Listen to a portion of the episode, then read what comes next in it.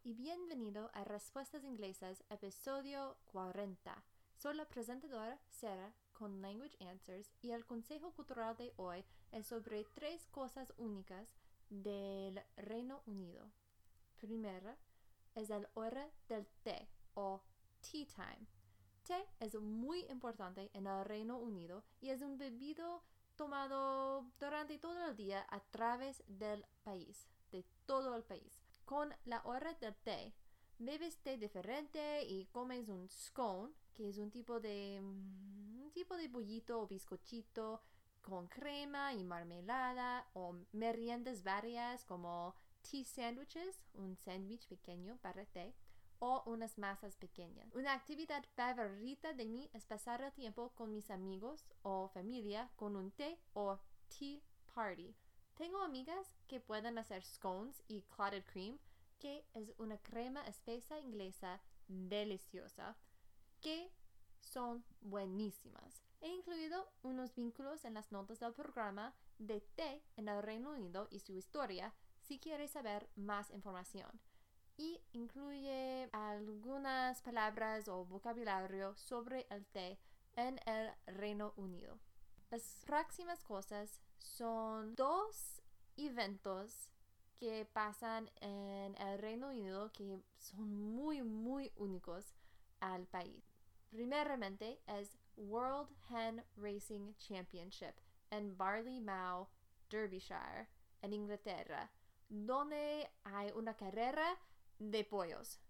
No de caballos, de pollos. En serio, he incluido un vínculo a un video de YouTube para mirar este evento.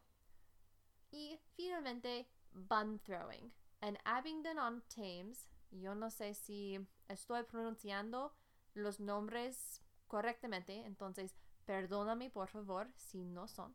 Pero bun throwing, en cual el Consejo Municipal o Town Council tira bollitos de pasa de Corinto o current buns a la multitud para notar ocasiones reales importantes, como el jubileo de 2012 o una boda real, etcétera, etcétera.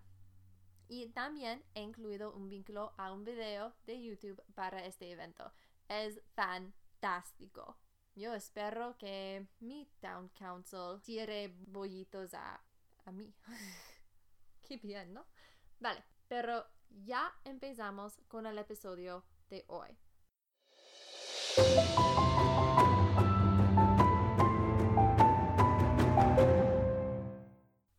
Hoy vamos a seguir la conversación sobre unos conceptos difíciles de la gramática inglesa, homographs, los homógrafos, y homophones, los homófonos. En particular, hemos discutido los heteronyms y homonyms. Hace algunas semanas que encontré estas palabras técnicas y quiero compartirlas con ustedes. En este episodio vamos a concentrarnos en homophones.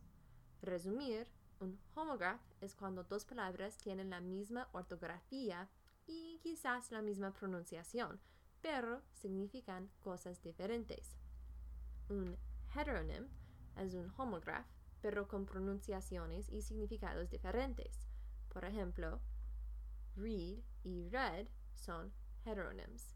Se escribe R-E-A-D, pero read significa el verbo leer en el presente, como I read books all the time, y read significa leer, pero en el pasado, como I read a difficult book yesterday. La palabra bow o bow, B alta o W, es un ejemplo de un homograph y de un heteronym. Como un homograph, bow significa un arco o un lazo. Puede ser uno o otro. Pero como un heteronym, bow significa un arco o un lazo. Pero bow significa el verbo hacer una reverencia a alguien. Vale pero para hoy vamos a concentrarnos en los homófonos.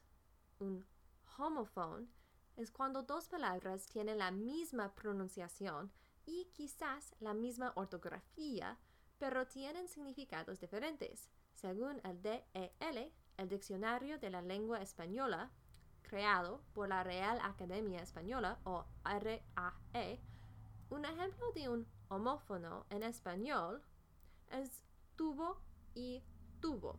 Entonces, tubo como T-U-B alta y O, y también tubo T-U-B corta y O. En el próximo episodio vamos a discutir los homónimos o homonyms, que es un tipo de homófono, pero puede ser más específico, donde dos palabras tienen la misma ortografía y pronunciación, pero los significados diferentes. Por ejemplo, en inglés, pair, P-E-A-R, y pair, P-A-I-R, tienen la misma pronunciación, pair, pero los significados y ortografías diferentes. Pear, significa una perra, la fruta, pero P-A-I-R, pair, significa una pareja o un par. Entonces, esas palabras son ejemplos de un homófono o un homófono. Un ejemplo de un homonym es peer, P-E-E-R. Puede significar peer como una colega o un par, o el verbo peer como mirar de cerca. Entonces, para hoy, aquí son 10 ejemplos más de homófonos en inglés. Y en el próximo episodio vamos a discutir 10 ejemplos más de homónimos en inglés también. Y para este episodio sugiero que tengas un papel y una lápiz para escribir la ortografía de cada ejemplo para que sea más fácil para ver las diferencias entre la ortografía, pero también oír la misma pronunciación para los homófonos. Vale, empezamos. Número uno. Tú, tú y tú. Tú, tú y tú.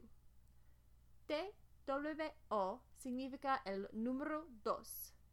T-O es como A en español y T-O-O significa también o demasiado. Por ejemplo, I have two dogs and one cat. T-W-O. I went to the store. T-O. I have cats too. T-O-O. But he has too many. T-O-O. Número dos. There, there y there. T-H-E-I-R significa su, como su cosa. Y T-H-E-Y apóstrofo R-E es una contracción de they y are y significa ellos son o ellos están. T-H-E-R-E -E significa allí o I. Their car is blue. T-H-E-I-R. They're currently living downtown. T-H-E-Y. There are three cows in the field. T-H-E-R-E. Número 3. Your, your y your. Y-O-U-R significa tú, como tu cosa. Y Y-O-U apóstrofo R-E es una contracción de you y are y significa tú eres o tú estás. Y-O-R-E significa el pasado o antaño. Por ejemplo, Your car is green. Y-O-U-R. You're alive. Y-O-U apóstrofo R-E.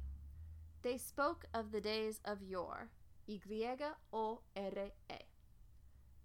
Me encanta la palabra your como Y-O-R-E. Es una palabra que la mayoría del tiempo se, ve, se ve en la literatura, pero es una palabra distinguida. Me encanta.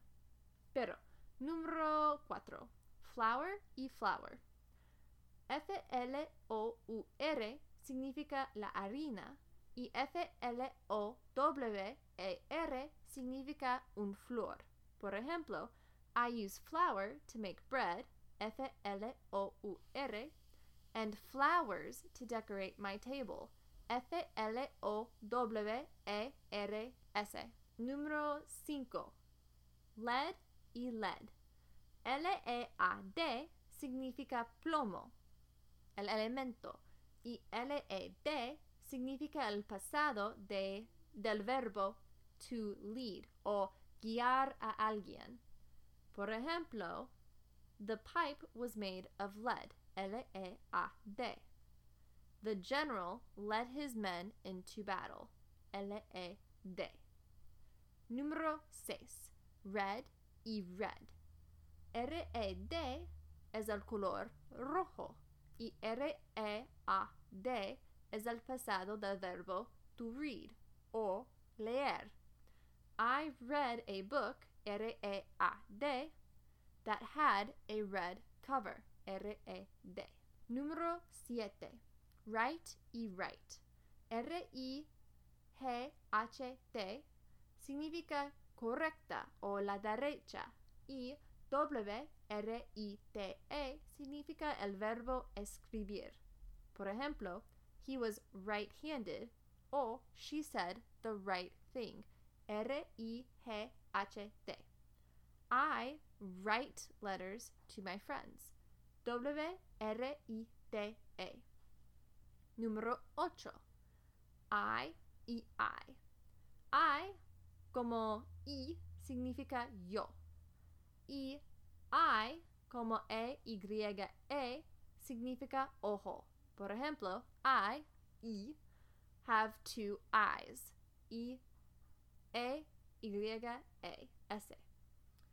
Número 9. Here y here. H-E-A-R significa el verbo escuchar. Y here, H-E-R-E significa aquí o acá. Por ejemplo, he does not hear very well. H-E-A-R. She was waiting for me right here. H-E-R-E. Y finalmente, número 10. Through y through. Through, como T-H-R-O-U-G-H,